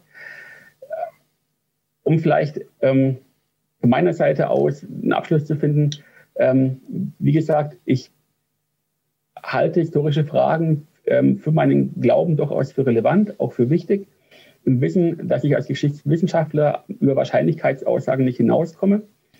Ähm, ich halte auch ähm, die beiden Geburtserzählungen, und es sind Erzählungen, ähm, in den neutestamentlichen Evangelien, in der Substanz, glaube ich, für etwas historisch ähm, tragfähiger als Herr Oehler, aber da, da unterscheiden wir uns graduell. Das ist kein, kein dogmatischer, ähm, einer gut, einer böse Unterschied, das ist eine graduelle Unterscheidung an der Stelle. Das hat für mich Gründe, ähm, die ich auch vertreten muss, ähm, und zwar ohne Berufung auf Inspiration, ohne Berufung auf Gott, ohne Berufung auf Heiligen Geist, nach den Kriterien, mit denen ich eben auch ein Sueton, ein Plutarch, ein Tacitus lese. Ähm, ich habe das an einem Punkt versucht zu zeigen mit einem kleinen Büchlein über äh, Lukas 2 und Quirinius. Wen es interessiert, kann das gerne googeln unter meinem Namen. Heißt, was geschah an Weihnachten. Aber auch da treffe ich nur Wahrscheinlichkeitsaussagen. Auch da komme ich darüber nicht hinaus. Was das angeht, bin ich zuversichtlich als Geschichtswissenschaftler, dass diese beiden Geschichten, ähm, wenn man sie nebeneinander legt, Gehalt haben, tragfähig sind an vielen Punkten. An manchen komme ich auch nicht weiter. Und dass darum auch mein, mein Glaube als Christ an diesen menschgewordenen Gott historischen Anhalt in der Wirklichkeit hat. Aber ich kann glauben, und das ist mir wichtig, auch als Lutheraner, als Protestanten nie beweisen. Ähm, und ich würde mir wünschen, auch bei den Zuhörerinnen und Zuhörern, dass Weihnachten und die Frage nach Weihnachten mehr wird als nur eine Frage nach, was ist damals passiert, sondern dass es eine Frage wird, was hat das heute für mich für einen Bezug und wo greift Gott heute nach mir und macht sich für mich angreifbar. Nochmal diese wunderschöne Formulierung von Herrn Öler aufzugreifen. Wo macht sich Gott für mich heute angreifbar? Wenn, wenn das ein bisschen rauskommt aus diesem Gespräch, dann würde ich mich sehr, sehr freuen. Höhle, Ihr Fazit. Ja, mein Fazit ist äh, in manchen Teilen, wir stimmen. Mein Fazit war eigentlich, das erste Fazit ist schön, dass wir in so vielen übereingestimmt haben. Habe ich eigentlich auch damit gerechnet, aber es ist auch schön, wenn man das erlebt auch. Ähm, Geschichte ist eine diskursive Disziplin, also man muss miteinander reden, äh, man muss Argumente austauschen, äh, man muss Manchmal ähm, geht es härter zu, manchmal äh, ist man ohnehin auf derselben Linie, aber es, es war ein sehr, sehr angenehmes Gespräch mit Ihnen, hat mich sehr gefreut und äh, war eine schöne, schöne Sache. Äh, wenn ich einen Wunsch ha haben darf an die, an die Zuschauerinnen eigentlich, äh, dann, dann, dann, ist das eigentlich der, ähm, dass sie die Weihnachtsgeschichte einmal nicht alles miteinander vermischen, sondern jede Geschichte einzeln lesen. Also die Matthäus-Geschichte ganz einzeln lesen und die Lukas-Geschichte einzeln lesen und darauf achten, was jeder dieser Autoren für schöne Glaubensaussagen da drinnen hat, äh, die uns zu Weihnachten wirklich was geben können, meine ich. Soweit. Klingt nach einem sehr ähm, frommen und schönen Wunsch. Ähm, vielen, vielen, vielen Dank Ihnen beiden. Also ich habe es auch genossen, Ihnen zuzuhören. Also hätte mir wirklich gewünscht, ähm, wir könnten noch tiefer gehen, aber ich glaube, das hat wirklich dem, dem, dem Ziel von Profundum auch wirklich gedient, nämlich zu sagen, wir wollen tief diese Relevanz und die Glaubwürdigkeit diskutieren und ich glaube, das haben sie beide großartig gemacht. Also ich habe gerne Mäuschen gespielt in dieser Diskussion, möchte mich auch bei den Zusehern bedanken, die wirklich, wirklich viele Fragen gestellt haben, wirklich viele spannende Fragen gestellt haben. Danke Ihnen für die Ausführungen, danke den Zusehern fürs Zuschauen.